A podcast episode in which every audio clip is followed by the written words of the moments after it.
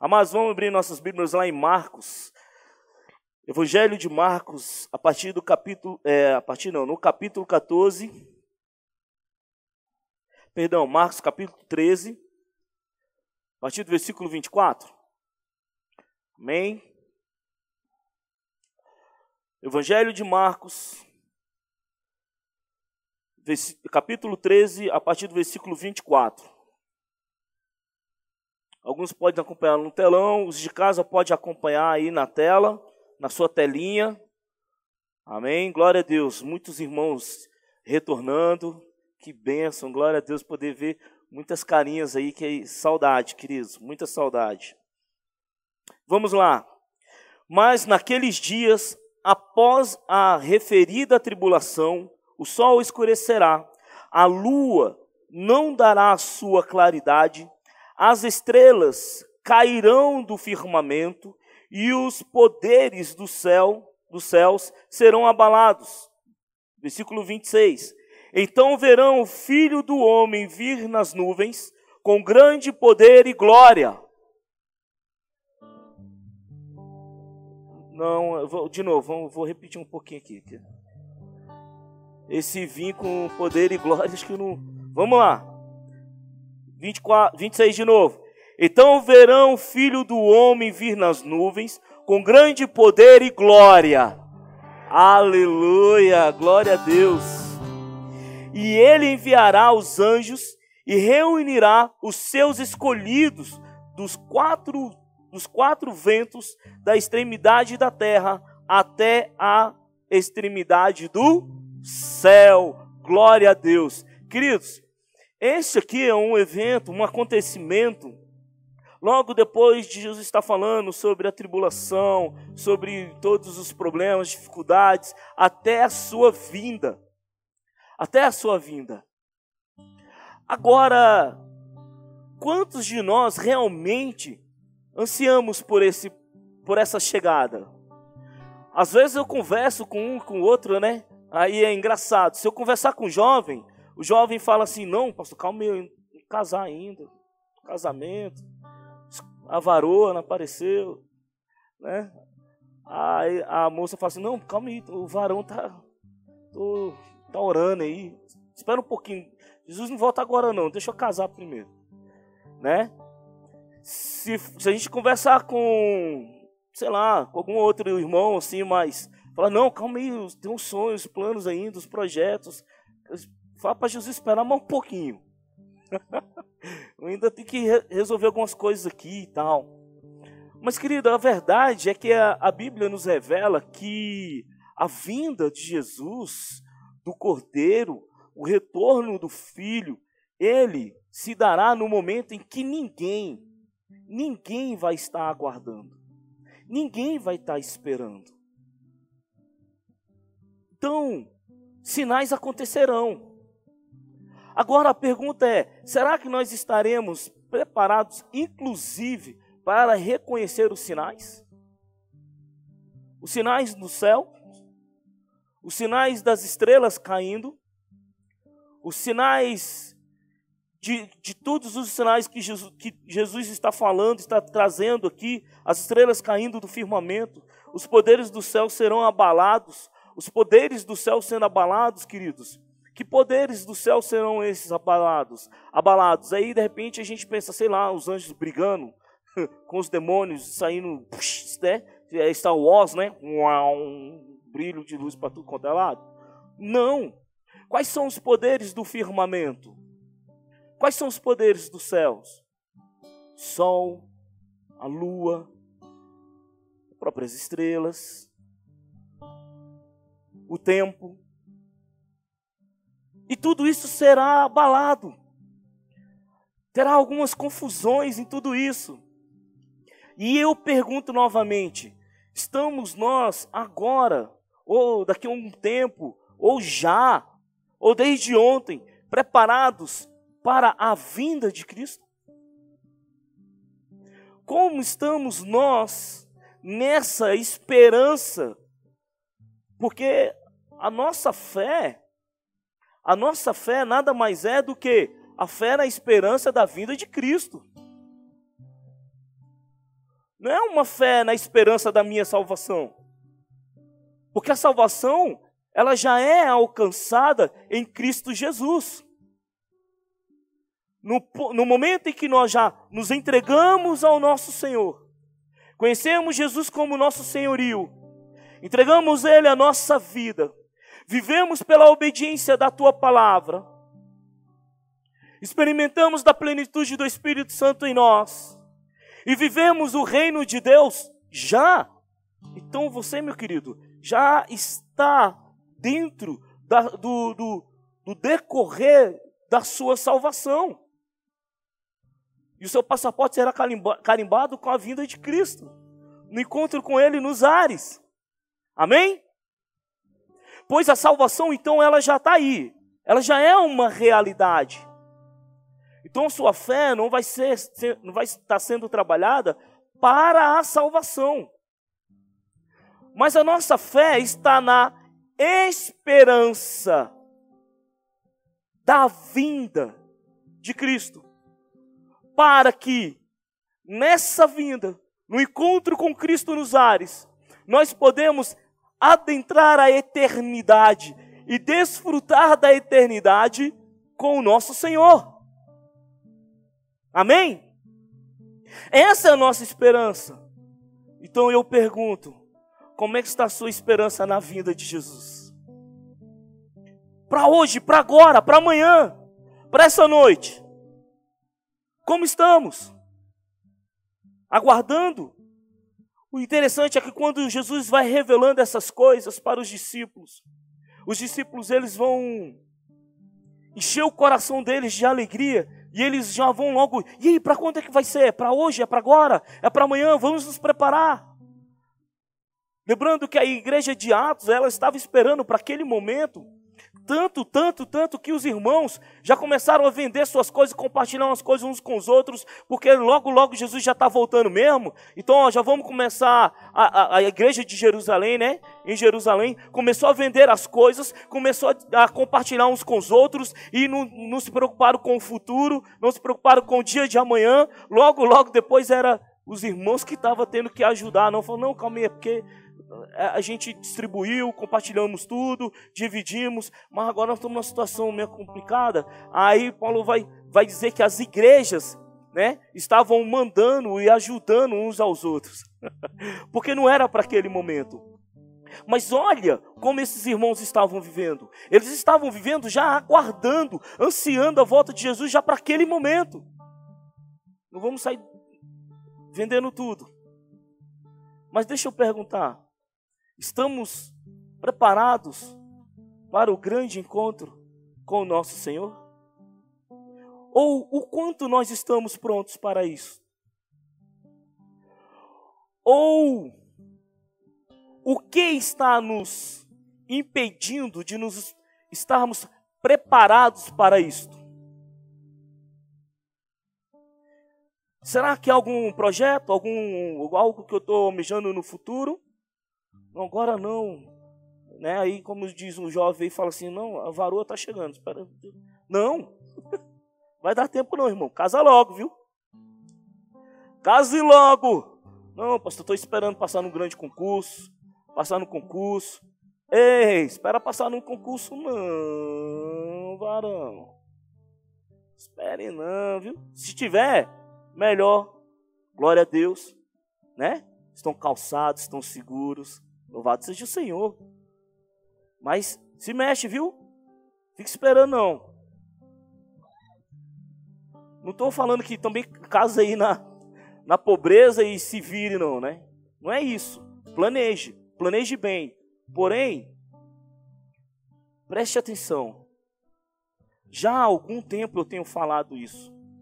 Já há algum tempo eu tenho declarado que Jesus já está dobrando a esquina. Eu acho que essa esquina já foi dobrada há muito tempo. Eu estou falando dessa esquina já há tanto tempo. Jesus já está é, entrando na rua. Na chegada. Pelos acontecimentos, pelo que eu vejo no mundo, Jesus está bem aí. E aí, queridos, eu fico com medo das tribulações, né? Porque no 24 vai dizer assim, ó, mas naqueles dias após a referida tribulação. Que referida à tribulação? O sol vai escurecer, a lua não dará mais a sua claridade, as estrelas cairão do firmamento. Aí todo mundo fala assim: o quê? Eu nada, Deus me livre, quero nem chegar, vou ser arrebatado é antes. Antes para onde? Não sei, mas tudo bem. Porque vai ser arrebatado quando Jesus estiver vindo. É isso que o texto está falando. Ele virá logo depois desse tempo. Mas eu estou preocupado com as grandes tribulações, os problemas e tudo que vai acontecer. Meu Deus! Não! A minha esperança é: Senhor, venha! Chegue logo, viu? Estou lhe aguardando. Porque foi assim com Noé. Quando Deus falou que ia destruir toda a terra, Noé falou assim: o quê? Vou correr para o morro mais alto, para a montanha mais alta, e vou ficar lá em, lá em cima para que as águas não me alcancem? Foi isso? Não. Deus falou, mas é, Noé, faça isso, isso, isso, faça desse jeito e fique tranquilo. Deixe que do resto eu, eu cuido. Pois Noé fez exatamente o que Deus falou. Ele entrou na arca e seguro ele ficou na destruição de toda a terra. E o texto lá vai dizer que as águas cobriram as mais altas montanhas, as montanhas por mais de sete metros. Então não tinha para onde correr, não.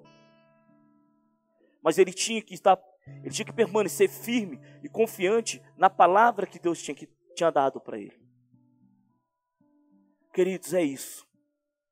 Nós temos uma palavra de Deus que nos garante, que nos garante que em Cristo Jesus, em Cristo Jesus, nós estamos mais do que seguros. E que a nossa esperança é a vinda do nosso grande rei. A nossa esperança é essa chegada. E o 27 diz: Ele virá, os anjos é, e ele enviará, perdão, e ele enviará os anjos e reunirá os seus escolhidos do quatro ventos, da extremidade da terra até a extremidade do, sul, do céu. Pois eu quero estar nesse momento. E essa é a minha esperança. Pode vir a tribulação, o problema, a dificuldade, doença, vier o que vier. Irmão Daniel, a palavra diz que quem é fiel no pouco é fiel no muito. E Deus conhece os nossos corações nas provações. Deus sabia que Abraão era capaz de sacrificar Isaac? Sim ou não? Sabia. Sim. Tanto é que Abraão ia sacrificá-lo. Mas Deus Falou: Não, não, Abraão. Não precisa. Está ali o, o animal para ser sacrificado. E Abraão foi fiel em tudo, em tudo na sua vida em relação a Deus. Então, meu querido, se você é fiel no pouco, você vai ser fiel no muito. E Deus só te mostrou que você pode ser fiel no pouco e você pode ser fiel no muito. É ensino, é instrução. Passou pelo problema, pela dificuldade, pela grande tribulação na vida dele ali no momento, está passando ali, e meu Deus, e agora? E o sustento, oh, pai, só entrou isso, toma isso, é o que eu tenho, é tudo, é o que dá. E Deus pega e fala assim: calma, sou contigo. Olha o que vai acontecer. Queridos, mediante todo esse problema, esse caos que o mundo está passando por agora. Simplesmente confiem no teu Deus. Simplesmente confiem no seu Criador. E guardem no coração de vocês, de cada um de vocês, guardem a esperança na vinda de Cristo. Agora, por que nós, como escolhidos, como diz no versículo 27, vamos estar seguros e encontraremos com Jesus nos ares. E os anjos vão recolher os escolhidos e vão e vamos nos encontrar com o Senhor Jesus. Sabe por quê? Porque Jesus abriu a possibilidade para que isso acontecesse. Jesus permitiu, ele abriu uma possibilidade, ele deu uma porta para que nós pudéssemos entrar nessa porta. E essa porta se chama Jesus. E através dessa porta, Jesus, nós podemos agora não somente, não somente experimentar da salvação, mas ir além da salvação. Porque a salvação é apenas o meio, a salvação não é o fim. A salvação é apenas um meio.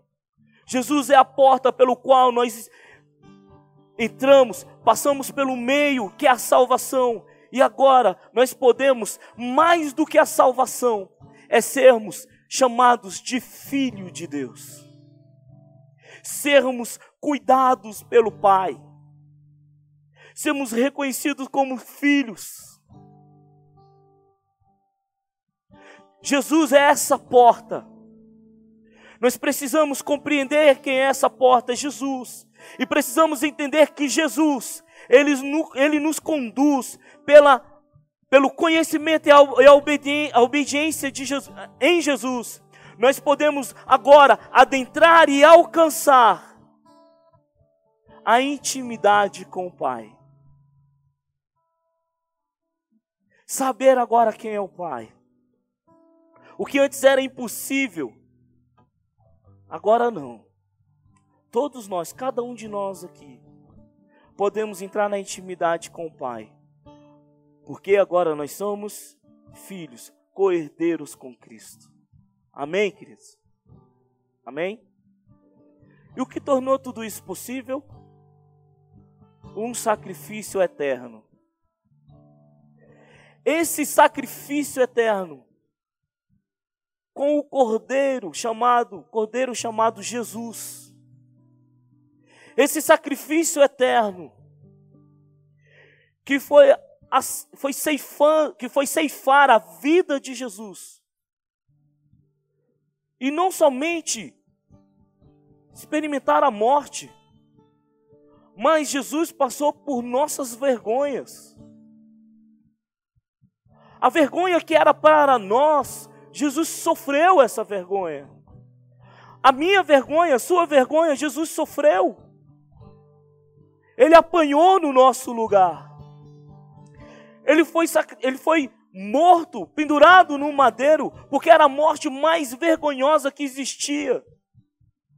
Não tinha uma outra vergonha maior, não somente para aquele que estava sendo crucificado, mas também para toda a sua família. Era o nome da família, era tudo ali estava sendo jogado na lama. Era como se os ladrões, aqueles ladrões que estavam lá e os, e os familiares olhavam assim: pronto, a nossa família está envergonhada porque o nosso parente está ali exposto. Todos sabem que da nossa família foi morto um, um alguém que, não, que, que era marginalizado durante a sociedade, perante a sociedade. Mas aí Jesus não teve nenhuma, nenhuma culpa sobre a sua morte. Mas a culpa era nossa. E ele carregou a nossa vergonha, a nossa culpa. E Jesus, no seu último sopro, de, no seu último fôlego de vida, disse: Está o que, gente? Está consumado. Quando ele fala está consumado, ele está falando assim com o pai: Pai, olha, está pago a dívida. Pai, eu paguei a dívida. Pai, o Senhor me pediu, eu vim. Pai, o Senhor me mandou, eu estou aqui. Pai, perdoa. Perdoa porque eles não sabem o que fazem. Pai, agora eu estou trazendo toda, toda a humilhação deles para mim. E era tão difícil, e era tão pesado, e a vergonha era tão grande, que o texto vai falar que o pai fez o que em relação ao filho? Hã? Deixou ele só. Porque o pai não, poderia, não podia fazer parte daquilo. O pecado do mundo, os nossos pecados, o meu pecado, o seu pecado, foi para Jesus. E Jesus agora era culpado sem ter culpa. E o Pai não pode fazer parte disso, porque o Pai, nele, é, habita toda a santidade. Ele é santo, puro, e ele não podia estar ali com o filho. Ele teve que deixar o filho só, abandonou o filho só. E Jesus, num momento de muita dor, de muito sofrimento, de muita. Ele olha para o pai e fala assim: Pai, por que me abandonaste? Agora estou só.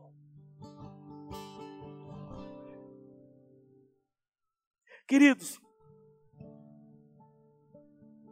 não permitam que nada, nada nessa terra, jamais venha afastar você desse amor tão grande que foi derramado por sua vida, pela minha vida. Não ache que nada, que nada nessa terra pode ser tão sofrido, tão ruim, tão difícil que você olhe em algum momento da sua vida para isso e fala assim: "Ah, sacrifício aí, ó, não valeu muita coisa, porque ó como é que tá a minha vida". Porque por pior que a sua vida esteja, por mais difícil, por maior luta que você passe, jamais você vai chegar perto do que Jesus passou por você, do que Jesus passou por mim. Não vai existir momento difícil na minha vida que chegue perto do que Jesus fez por, pela minha vida. Esse, esse, sacrifício, essa morte, que foi entregue por você é para que, quando chegasse o momento da grande vitória, do maior momento de alegria da história da terra, desde, desde a queda até a, esse momento, a maior alegria, o maior evento, e que a própria natureza irá celebrar a própria terra, até as pedras, tudo que existe nessa, nesse planeta, irá se alegrar, porque Jesus estará voltando. Porque Jesus estará voltando, haverá um novo encontro. E esse é um momento sublime para toda criatura. E esse conto é para mim e para você. Meus queridos, que toda a esperança da sua vida seja para esse retorno. Mas não ficou na morte. Não ficou na morte. A morte não pôde detê-lo. Porque por mais que ele estivesse cheio de culpa, nenhuma delas, nenhuma delas podia dar ele alguma sentença, nem mesmo a sentença de morte, porque toda a culpa que estava sobre ele não era dele. Nenhum pecado foi cometido por ele. Então a morte não podia detê-lo. E o Pai o ressuscita ao terceiro dia. Glória a Deus por isso, mas não é ainda o desfecho final. Sabe o que mais enche o meu, meu coração de alegria? É que não é este ainda o grande desfecho. A ressurreição de Jesus ainda está no meio de um processo. A salvação, ou a ressurreição de Jesus, veio só para dizer: olha, pronto, todo o processo de morte e ressurreição foi completa. Agora eu vou andar com vocês mais 45 dias. Dar as últimas instruções. Depois eu vou estar do lado do Pai. Mas aguardem o grande dia.